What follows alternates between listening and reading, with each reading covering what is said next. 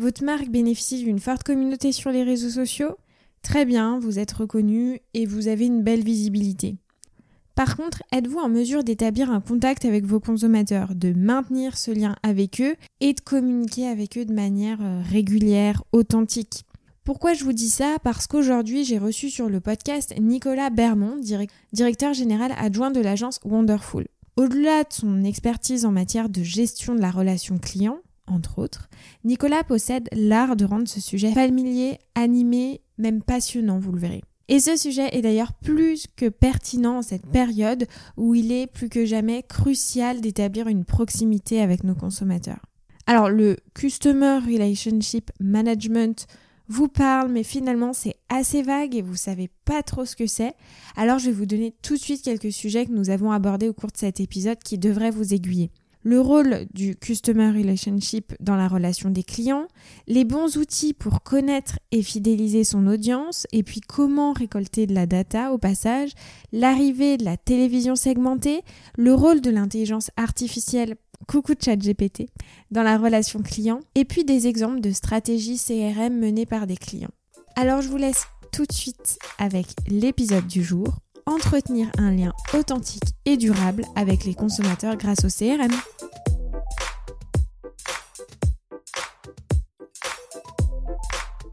Bonjour Nicolas. Bonjour.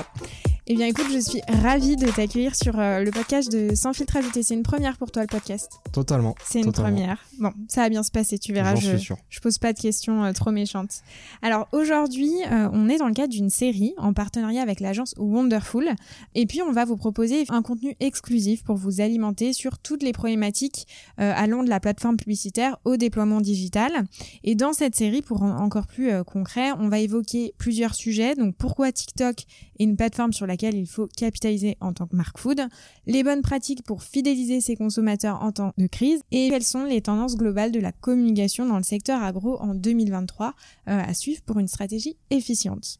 Alors aujourd'hui, je suis avec toi, euh, Nicolas, et on va parler des bonnes pratiques à adopter en période de crise pour continuer à fidéliser ses consommateurs, c'est clé. Mais tout d'abord, est-ce que tu peux te présenter euh, aux auditeurs qui nous écoutent? Euh, Donc Nicolas Bermond, je suis directeur associé de l'agence Wonderful. Euh, on est basé à Montpellier, il y a une quarantaine de personnes et notre métier en fait c'est de initialement c'est de la communication euh, globale.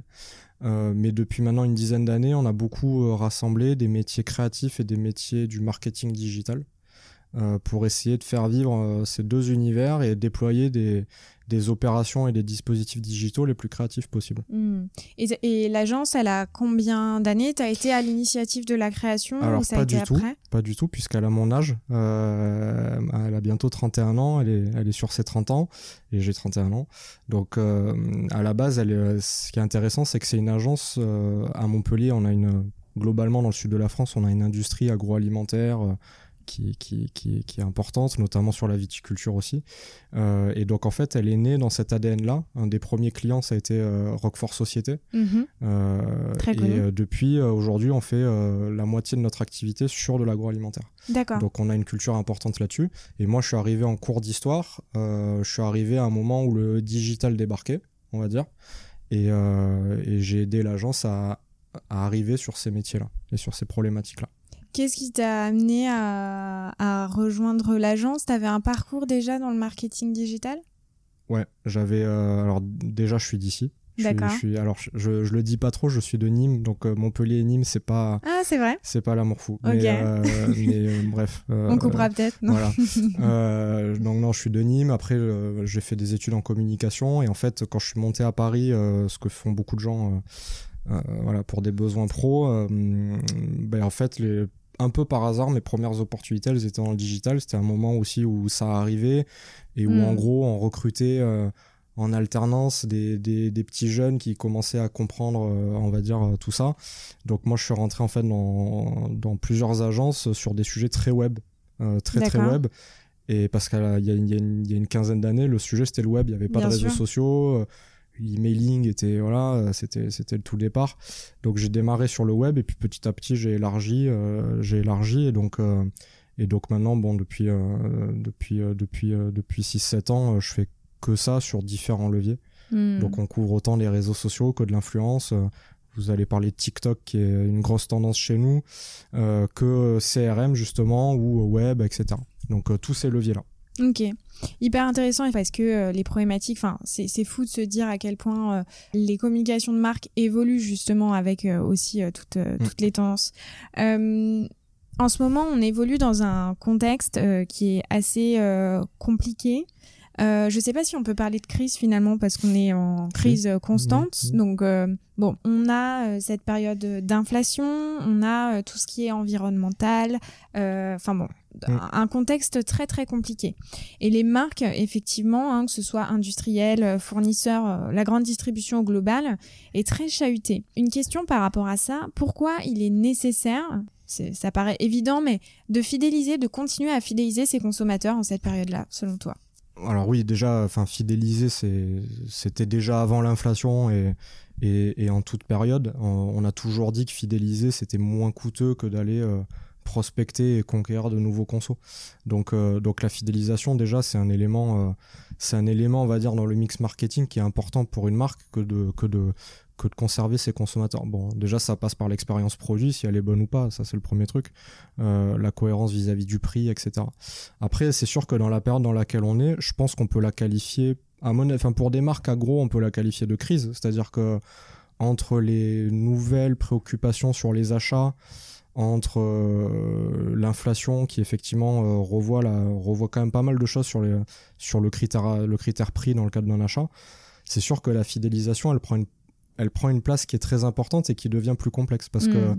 euh, le grand sujet, c'est de se dire comment est-ce qu'on fait pour qu'avec un consommateur, on ait une relation qui soit suffisamment forte pour que ce critère de relation, il vienne concurrencer le critère du prix. Quoi. comment est-ce que je fais pour que un consommateur, ils se euh, avant d'acheter le moins cher, ils se disent, ah, est-ce que je change de marque pour acheter un produit moins cher?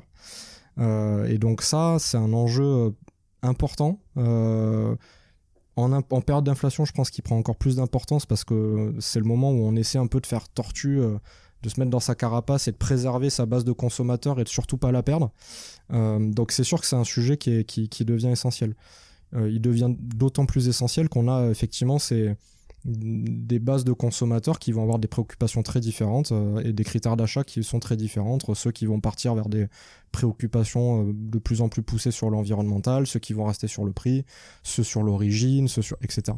Donc la fidélisation elle est, elle est essentielle, elle est devenue plus complexe de par le fait qu'on a des des de conso différents Hmm. qui du coup vont avoir des critères d'achat différents. Et on peut plus forcément dire la même chose à tout le monde. Ouais, ouais, tout à fait. Alors ça dépend effectivement des segments de produits, euh, des catégories.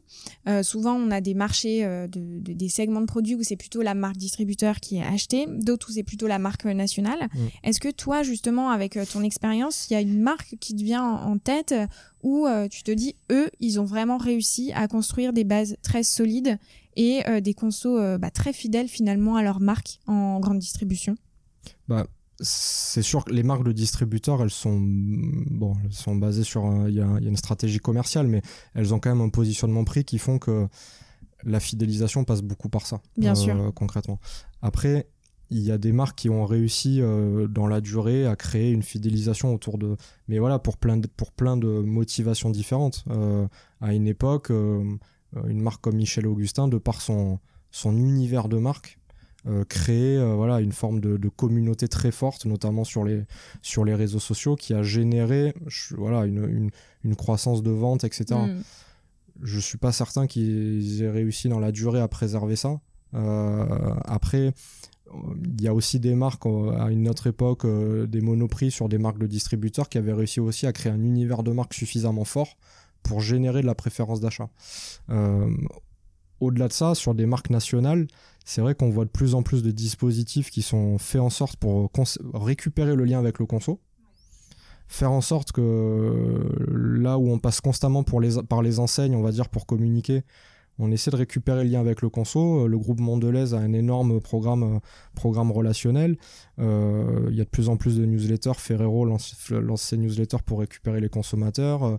Euh, Pink Lady, il y, a des, il y a des boîtes comme des marques comme Bonne Maman qui ont déployé du e-commerce euh, pour euh, ben voilà, trouver des modèles différents où là carrément ils vont vendre jusqu'au consommateur. Donc c'est sûr que la relation qu'il y a entre pour une marque nationale, être en direct avec ses consommateurs, là où on a des enseignes qui aussi, dans une période d'inflation, poussent leur marque de distributeur, c'est une relation qui est complexe à gérer. Euh, on a, les marques ont besoin de récupérer la, main, on va dire, avec leurs conso. Euh, et en même temps, elles ont besoin de la grande distrib pour, voilà, pour préserver des volumes. Donc, donc c'est un sujet fondamental sur lequel tout le monde, en fait, il n'y a pas forcément une énorme pratique qui ressort. Tout le monde essaie de trouver son bon équilibre entre euh, reprendre la main sur les consos et en même temps être dans un modèle de, distribution via, euh, via les grandes surfaces.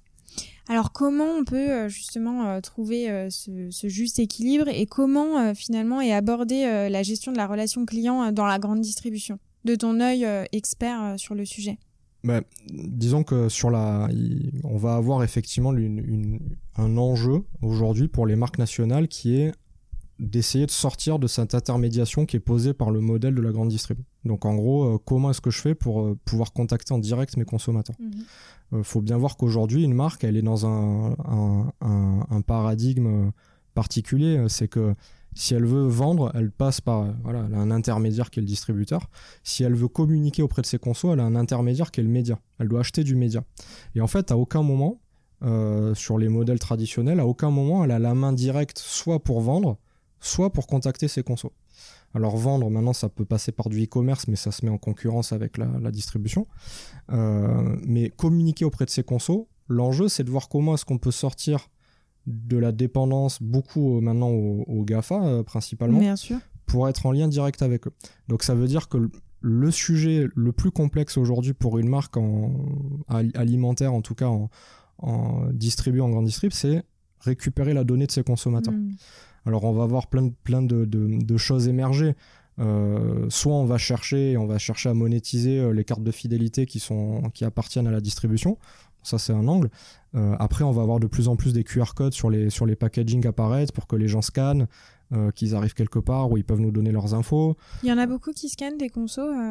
C'est souvent la question en fait côté marque que j'ai pu entendre. C'est dans quelle mesure le consommateur sur le point de vente, il utilise ces pratiques-là? Sur le point de vente, je, je, suis pas sûr parce qu'on n'est pas dans un contexte d'usage qui favorise vachement le fait de s'arrêter dans un rayon pour scanner, etc. Et encore avec Yuka, ça s'est un peu développé. Mais... Voilà, Yuka, est un, enfin, Yuka est un, est un outil qui assiste aux courses, enfin qui, mm. qui, permet une assistance aux courses. Donc dans ce cadre-là, oui. Après sur des QR codes qui sont sur des packaging pour donner des infos sur le produit, pour des choses comme ça.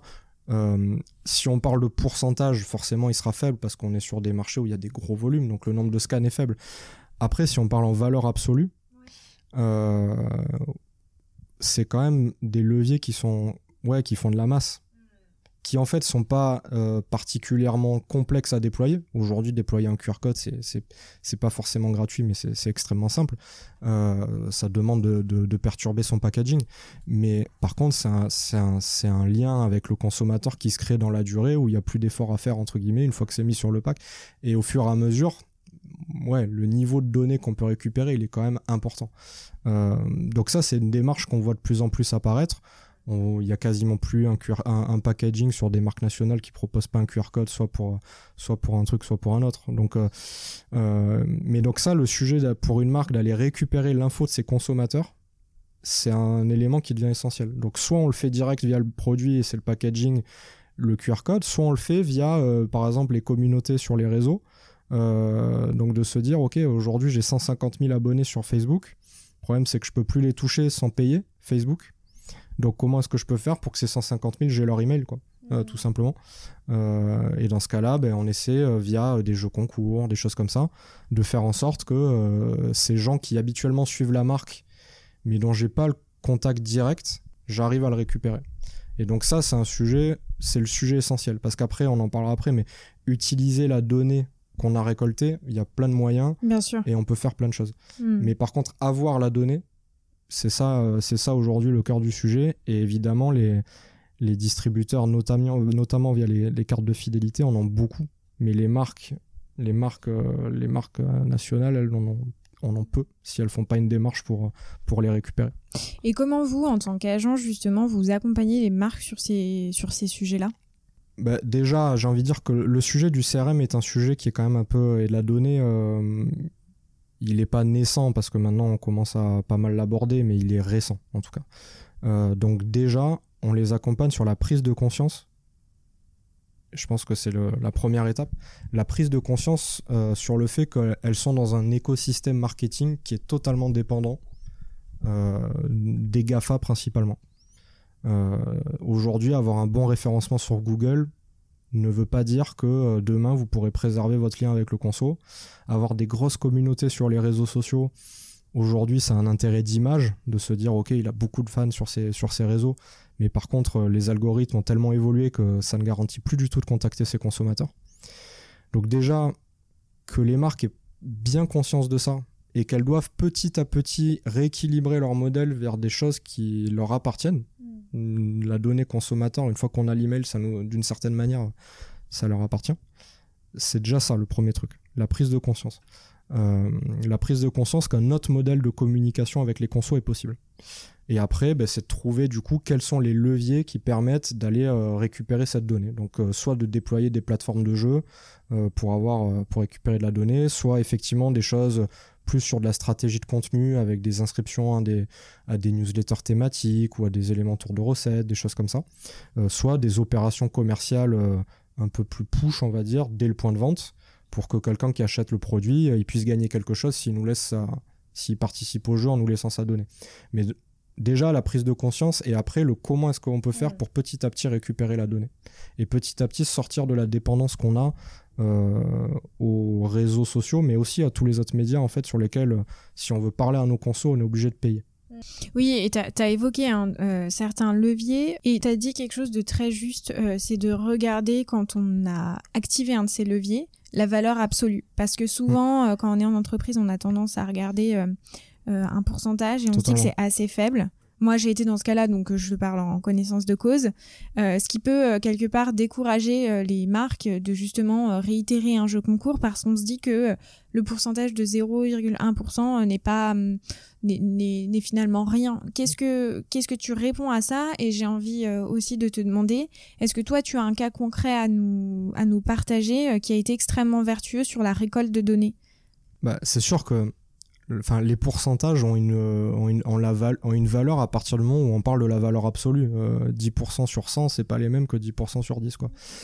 Donc c'est sûr que la valeur absolue, elle est essentielle. Elle, dans, la dans les sujets autour de la data et du CRM, elle prend encore plus de place parce que un email a une valeur forte. C'est-à-dire qu'un email, il, il, permet potentiellement, il permet de contacter un consommateur en direct. Contacter un consommateur en direct, ça veut dire potentiellement euh, éviter une insertion presse, éviter euh, un post sponsorisé sur les réseaux, éviter un certain nombre de choses. Donc ça veut dire qu'un email, il y a des il y a des e-commerce qui vont déployer euh, des, des plans euh, qui peuvent aller jusqu'à payer 50 euros pour avoir un email. Donc la valeur absolue, elle est, elle est importante. Récupérer, avoir des taux de 3%, mais si 3% ça représente 100 000 emails, ben, encore une fois, il y a des e-commerce qui paient 50 euros pour avoir un email. Donc, donc ça représente une réelle valeur. Il y a, un, y a hors agroalimentaire, il y a un exemple qui a été intéressant ces, derniers mois sur la valeur de l'email. C'est l'exemple de Camailleux qui a, liquidé euh, et qui, dans la vente, dans la cession des actifs, avait intégré la base de données des consommateurs. Euh, donc qui représentait euh, à peu près, je crois, 4 millions de consommateurs et consommatrices de Camailleux. Euh, ça a généré un gros euh, débat entre guillemets scandale par rapport à la RGPD qui interdisait euh, qui interdisait cette session.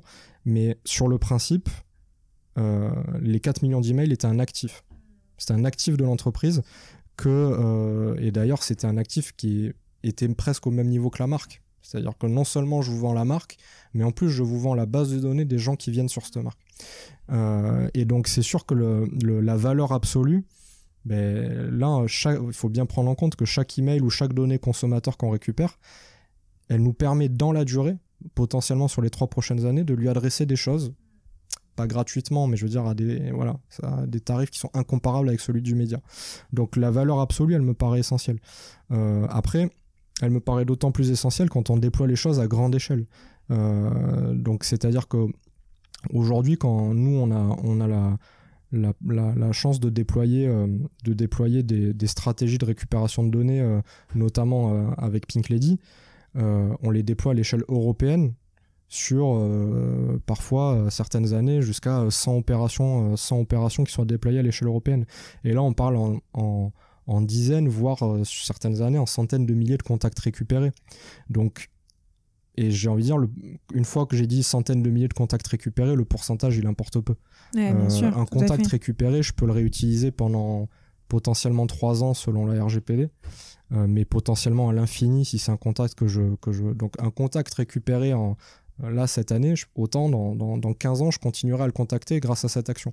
Donc c'est là où la valeur absolue, elle est, elle est importante parce que plus on va déployer à grande échelle, plus on va récupérer des emails, plus on va avoir de la. Voilà, l'enjeu c'est la masse. Hein.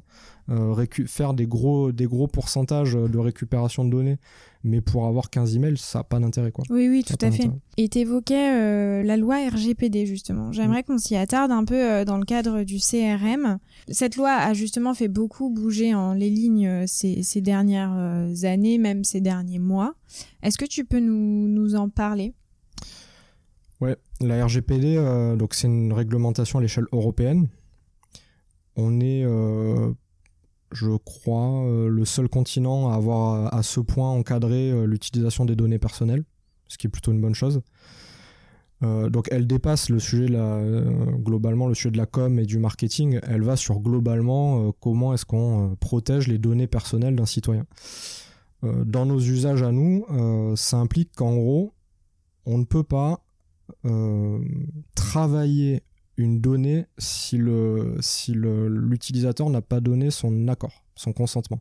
Donc c'est ces fameuses cases à, cocher qu'on voit fleurir de plus en plus.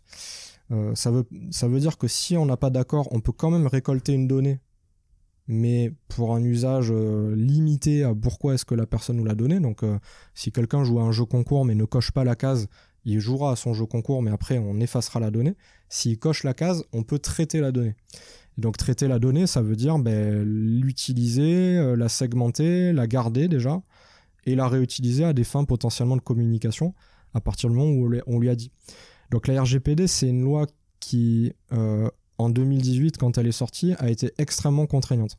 Parce que c'était le Far West, c'est-à-dire qu'à cette époque-là, euh, on balançait des emails dans tous les sens, on récupérait des données de n'importe où, les gens prenaient des fichiers Excel, les copier-coller, et ça faisait des immenses bases c'était le Far West. Donc quand la RGPD est sortie, ça a été euh, fin de la récré. Euh, donc à ce moment-là, euh, les emails ont grandement chuté. petit à petit, les algorithmes des réseaux se sont fermés et on s'est dit ah ouais, c'est plus c'est plus gratuit d'avoir de l'audience sur Facebook, donc peut-être que finalement c'est intéressant d'avoir des emails pour contacter les gens. Et, et en fait, aujourd'hui, je pense qu'elle est plutôt perçue positivement parce que le sujet de la RGPD, c'est quand même d'avoir de la donnée de qualité. C'est-à-dire d'avoir des gens qui potentiellement vont nous lire, potentiellement vont s'engager avec nous, et en soi avoir des programmes de fidélité, puisque euh, c'est le cœur du sujet, euh, qui ont 800 euh, millions de personnes, mais où il y en a en fait que 100 000 qui sont intéressés dedans, autant en garder que 100 000.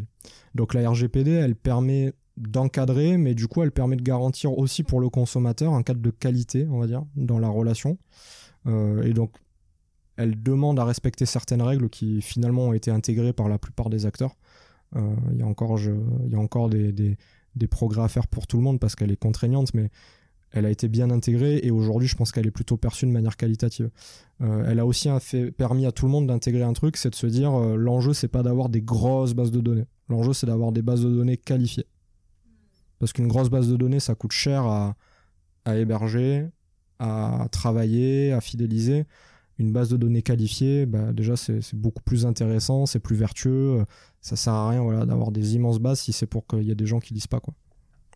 Donc là, on est au stade où euh, on a récupéré justement cette base de données. Comment, comment une marque fait, procède pour euh, structurer cette base de données et pour s'en servir euh, de manière la plus optimale possible?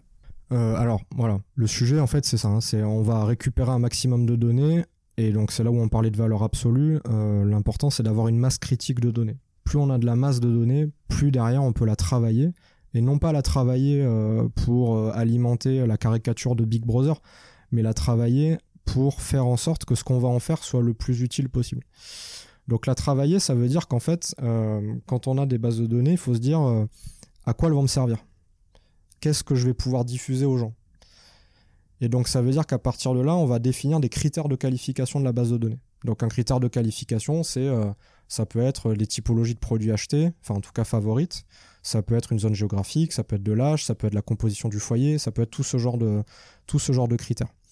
Euh, et à partir de ces critères, on va euh, envoyer par exemple des communications qu'aux familles ou qu'aux gens qui, qui, ne, qui mangent bio ou que etc. Donc pour qualifier la base de données, ben en fait ça se passe partout. Et là, là par contre, ce que je vais dire, ça fait un peu, ça fait un peu Big Brother, mais il faut bien, il faut bien percevoir que c'est mis dans le cadre euh, d'un consentement sur la gestion des données. Donc, euh, quand par exemple euh, on envoie des, emails ou, des choses comme ça, le moindre clic sur un email permet de qualifier la donnée. Donc, si par exemple quelqu'un va cliquer sur un produit bio versus un produit non bio, ben, on va peut-être se mettre une petite croix dans la base de données qui dit profil intéressé par le bio. Euh, quand quelqu'un euh, retourne en point de vente et joue à une opération commerciale alors qu'on l'avait déjà dans la base de données, on va peut-être dire euh, client fidèle. quand les gens simplement ouvrent les communications, on lui envoie des emails, il ouvre la communication, on va dire ok, client actif, enfin en tout cas utilisateur actif. Il y en a qui ouvrent pas. Il y en a peut-être, ça arrive, 7 sur 10, c'est souvent ce genre de normes, qui n'ouvrent pas les communications. Bon, ben eux, on dit client pas actif. Euh, et comment on fait pour qu'un client pas actif, on le transforme en actif? Donc en fait, la donnée, c'est un, une fois qu'on a de la donnée, tout le sujet, c'est, du recoupement et du recroisement. Euh, d'identifier l'utilisateur généralement via son email pour que tout ce qu'il fait et qu'on arrive à traquer, on puisse le rattacher à son profil. Et encore une fois, le but, c'est surtout pas que ça soit fait pour, euh, entre guillemets, le, le fliquer. Le but, c'est euh, de, sans qu'on lui fasse des formulaires à outrance, en lui demandant un paquet d'infos qu'il comprendrait pas, que dans ces différents parcours avec la marque, on vienne récupérer des infos intéressantes et qu'on les rattache à son profil pour lui permettre à long terme d'avoir une expérience aux côtés de la marque la plus qualitative possible. Donc par exemple, si on arrive à récupérer la date de naissance d'un consommateur sans qu'il ait vraiment la sensation qu'on lui ait demandé, parce que euh, un jeu a demandé la date de naissance ou euh, quelque chose, et que le jour de son anniversaire, on lui envoie un email alors qu'il n'avait pas la sensation que ben, ça sera toujours mieux perçu. En tout cas, ça nous ouvre des possibilités de communication que si on l'avait pas du tout ou que si on lui avait demandé pour lui dire qu'on lui offrirait quelque chose à son anniversaire. Donc c'est la qualification de la base passe par un ensemble de recoupements euh, qui voilà c'est là on touche presque à l'architecture quoi c'est vraiment de se dire je veux quels critères et comment je vais les trouver.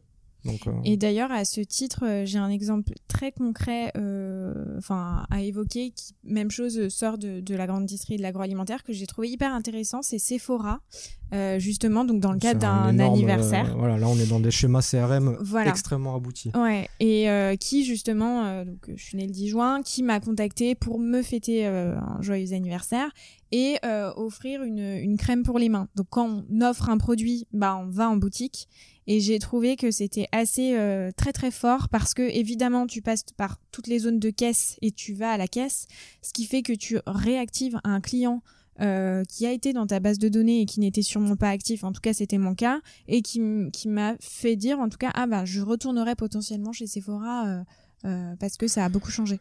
Ouais, alors là, Sephora, on, est dans un exemple de distributeur. Donc eux, en plus, ils ont des leviers d'activation qui sont encore plus forts parce que via euh, la carte de fidélité, ils connaissent exactement leur profil consommateur de manière très personnalisée. Donc euh, pour toi, c'était une crème, pour quelqu'un d'autre, ça sera un parfum ou, autre chose.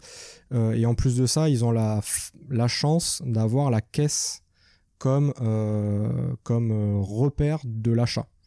Là où c'est beaucoup plus complexe pour les marques, euh, qui ont cette euh, voilà où les distributeurs eux ont, ont, ont leur carte de feed ont leur caisse et soit les marques arrivent à avoir des bonnes réductions pour voir lesquelles ont été activées des choses comme ça en caisse soit elles n'ont pas l'info du passage en caisse. À ce moment-là c'est le ticket de caisse qui est quand même quelque chose de un peu contraignant et qui disparaît de plus en plus.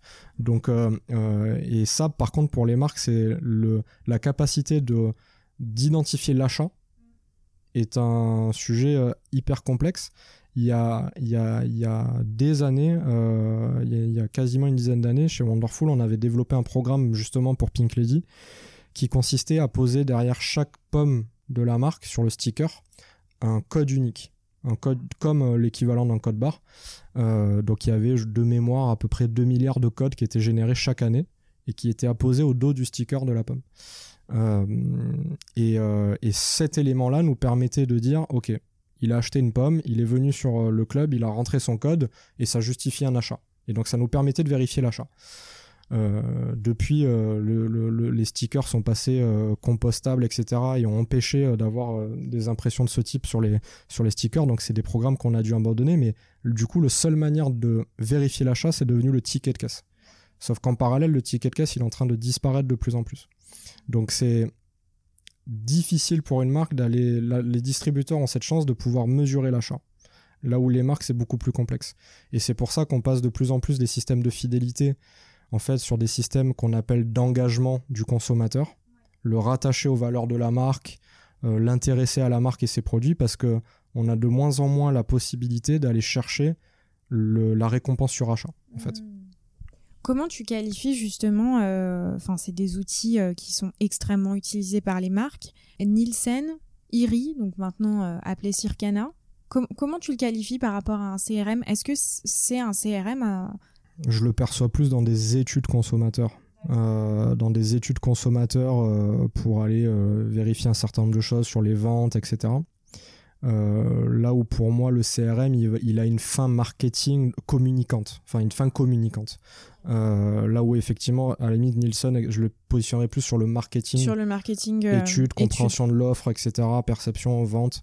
là où le CRM il a vraiment un enjeu alors communicant, relation client, Hmm. Donc on est plus sur euh, la relation vis-à-vis de lui, on va dire. Est-ce que, euh, Nicolas, tu aurais euh, des exemples de stratégies CRM qui sont menées par des clients, vos clients ou autres, qui ont été absolument pertinentes, efficientes, que tu pourrais nous, évoquer bah, Alors, il y, a des, y a des stratégies aujourd'hui qui sont mises en place, qui sont, on va dire, simples à déployer, qui, quand elles sont déployées, génèrent du résultat. Euh, notamment sur la collecte de données. L'exemple qu'on a mis en place, euh, je, le recite, mais après j'en citerai aussi un autre sur Pink Lady, c'est d'avoir déployé en fait un système propriétaire de, de plateforme d'opération commerciale. Donc en gros, c'est d'avoir aujourd'hui un, système dans lequel la marque peut générer des, plateformes de jeux qu'elle peut déployer, euh, à, la manière dont elle le souhaite euh, euh, partout en Europe ou si elle le souhaitait partout dans le monde, et que ces plateformes-là sont connectées à leur base de données. Donc ça veut dire qu'aujourd'hui, la majorité des, des, opérations qui sont proposées par, par la marque Pink Lady en Europe permettent de rassembler les consommateurs qui jouent à ces opérations dans une base de données. Cette base de données est la même que celle qui est euh, sur la newsletter qu'on peut s'inscrire sur le site internet, et la même que des opérations qui peuvent être menées en social media ou quoi que ce soit pour récupérer la donnée. Donc Pink Lady a eu la, la, très rapidement l'envie et la vision de poser une base de données mutualisée au, milieu, quel que soit euh, quel que soit le canal d'acquisition, que ce soit des opérations, que ce soit euh, des jeux concours en ligne ou que ce soit la newsletter, de tout rassembler.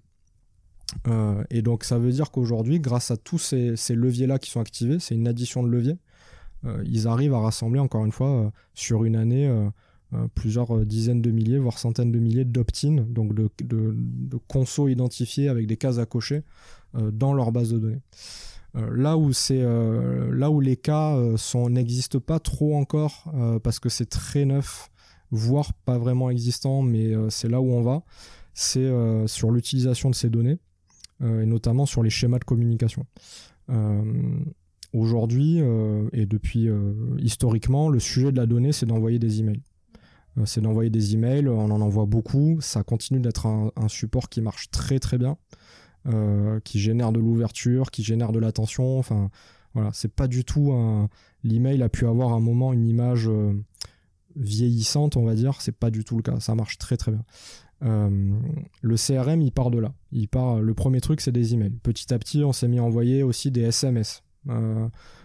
Les e-commerce en font beaucoup, les applis de livraison en font beaucoup. on envoie un SMS parce qu'il y a une promo. et ça, c'est lié à la donnée consommateur qu'on a récoltée. Euh, on fait aussi de plus en plus les pushes de notifications sur les téléphones. Ça, c'est du CRM. Donc, euh, quand votre euh, téléphone reçoit un push de notification parce que là, il y a une offre, tout le monde ne l'a pas reçu. Et ça, on va dire aujourd'hui, c'est la base du CRM. Les, les, gros acteurs CRM sont les acteurs de, de, de delivery, notamment les Deliveroo, Uber Eats, etc. Parce qu'ils ont cette capacité via, la, via leur app et la donnée qu'ils récoltent de parfaitement connaître les profils et d'envoyer des pushs à des personnes clés. Euh, donc là, on est sur les, gros exemples. Après, il y a tout un champ qui est ouvert pour le futur, euh, qui met la donnée au centre du jeu. C'est le champ euh, de toute la communication segmentée. Donc la communication segmentée, c'est qu'aujourd'hui en France, on commence à avoir les premiers tests et les premiers déploiements de télévision segmentée. Donc la télé segmentée, c'est qu'en gros la, publicité, euh, qu'on a à la télé passe par euh, notamment l'identification de la box télé. Et donc, un profil A n'aura pas forcément demain la même pub télé qu'un profil B. Là, ça existe aujourd'hui déjà? Ouais, alors on reste sur des échelles assez faibles, mais mais oui, oui, c'est clairement c'est clairement des choses qui vont se déployer à, grande échelle dans les prochaines années. et donc, bah, ça posera la question de c'est quelles données quoi, qui à qui j'envoie? Euh, dès aujourd'hui, il y a des dispositifs qui existent euh, en digital qui permettent de dire je cible ma base de données. Donc ça veut dire que la concrétisation, c'est que si demain j'ai une OP promo que je veux envoyer euh, sur des, pavés sur des sites internet, que je veux envoyer en réseau social, etc., je peux très bien dire ok, je vais pas la montrer à tout le monde parce qu'il y a des gens que ça, n'intéresse pas, même si mon ciblage est très, est très pertinent. Je vais ne l'envoyer qu'aux gens qui sont ressemblants ou qui sont dans ma base de données. Donc je vais avoir des systèmes, et en, social media c'est d'ailleurs très simple à déployer, je vais avoir des systèmes de ciblage qui sont dépendants de ma base de données. Et donc ça veut dire aussi que demain, euh, dès aujourd'hui, mais ça va généraliser, demain une marque, elle va pouvoir se dire, alors je vais faire mon spot télé euh, ou je vais faire mon post Facebook euh, lié à l'éco-responsabilité et mon post lié à, aux critères prix. L'éco-responsabilité, je vais le montrer à certains et le critère prix, je vais le montrer à d'autres. Et donc ça permet en fait d'aller, plutôt que de diffuser un seul message dans lequel on va vouloir tout rassembler, euh, ça va permettre en fait, euh, et ça c'est des choses qui peuvent être déjà déployées aujourd'hui, mais qui sont pas encore totalement dans les, dans les, dans les habitudes marketing, mais ça va permettre de, de déployer des messages qui sont totalement segmentés d'une personne à une autre et donc d'une certaine manière aussi de déployer beaucoup plus de messages hmm. euh, et de se dire que si on veut parler euh, d'un sujet assez spécifique à, des profils assez spécifiques on peut est-ce qu'on peut justement se poser la question de euh, bah, le média de masse est-ce qu'il existera encore finalement? Alors quand je parle pour, pour, les auditeurs qui écoutent et qui ne savent pas, et tu sauras mieux expliquer que moi, hein, j'entends surtout média de masse, bah, la, télé classique finalement, hmm. qui était presque un peu boudé finalement aujourd'hui par les marques parce que euh, peu de retour euh, sur investissement, euh, la place des réseaux sociaux et du marketing digital qui est beaucoup plus importante aussi.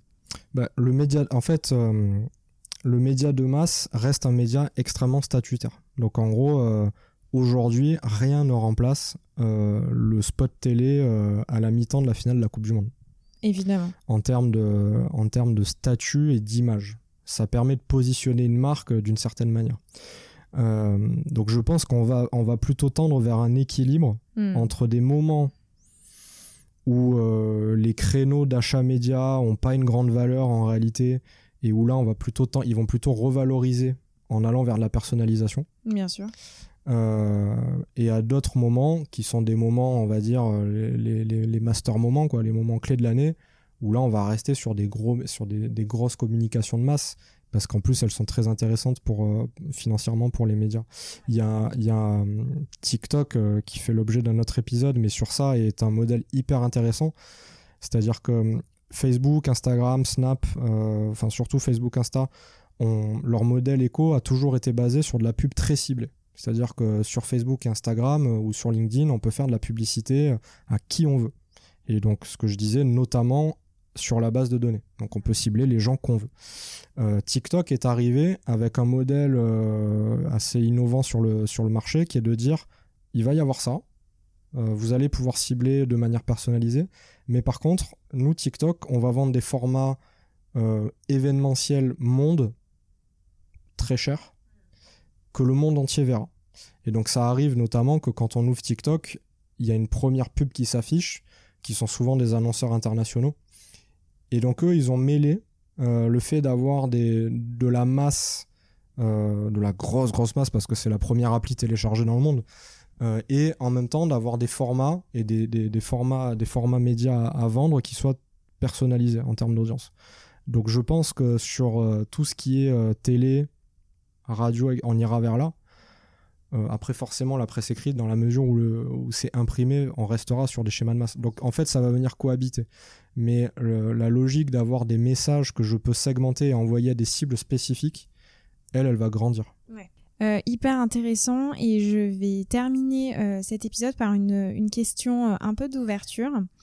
on voit évidemment l'essor de plus en plus importante de l'intelligence artificielle mm. et notamment de ChatGPT. Quel rôle ça peut avoir finalement dans un, dans un CRM, selon toi? Alors moi, j'ai un avis personnel qui est que euh, on s'emballe un peu. Euh, mais c'est intéressant d'avoir ton, point de vue là-dessus. Euh, aujourd'hui, nous, par exemple, à l'agence, on utilise de plus en plus l'intelligence artificielle pour gagner du temps, pour monter des images plus vite, pour, pour pré-rédiger des choses. Pour... Mais ça reste un... aujourd'hui, ça reste une assistance euh, dans, nos, dans, nos, voilà, dans nos métiers, ça reste une assistance et pas encore une disruption totale. Euh, je saurais pas dire si ça sera une disruption totale. Si, par contre, dans, euh, dans le schéma CRM et dans le schéma d'une communication personnalisée, l'avantage que ça c'est que, et c'est déjà, c'est déjà introduit dans, dans les logiciels, c'est qu'en gros, on va pouvoir qualifier de la donnée beaucoup plus rapidement l'intelligence artificielle va permettre en fait de, définir des personas utilisateurs plus vite en fonction euh, des différentes informations qu'elle va récupérer. Et je pense surtout que dans le déploiement des messages, elle va beaucoup automatiser. C'est-à-dire que là où aujourd'hui euh, on est dans un schéma où euh, ça reste l'humain qui déploie des messages euh, qui paramètre les, campagnes et qui dit ok je vais parler des abeilles auprès des, gens qui aiment la biodiversité.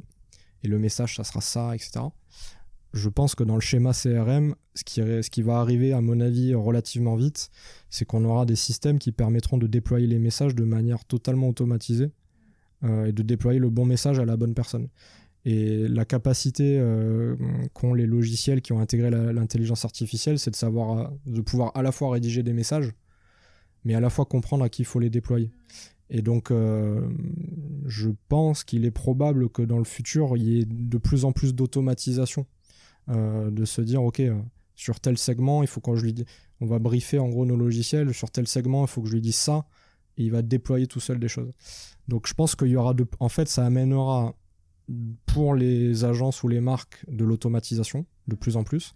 Et ça amènera côté consommateur, je pense, de plus en plus d'instantanéité. C'est-à-dire que probablement qu'on arrivera à un moment où euh, vraiment il passera, il passera son bon de réduction à la caisse, l'info arrivera, euh, il y aura tout un croisement de données qui se jouera et boum, dans la foulée, ce qu'on peut vivre déjà en e-commerce, mais boum, dans la foulée, il aura son email personnalisé qui lui remercie pour son achat, qui euh, mixe la météo, le machin, bref. Donc je pense qu'on ira vers plus ça nous amènera beaucoup plus d'instantanéité en fait. Mais tu vois, ça pose la question quand même, oui, on en parlait euh, dans l'épisode précédent sur les tendances de consommation avec Julia et Anouk. Euh, où on disait qu'une des grosses tendances. Je pense qu'il a dû être passionnant cet épisode. Il était hyper intéressant. Et euh, on parlait de la tendance de l'authenticité et de la proximité avec le consommateur.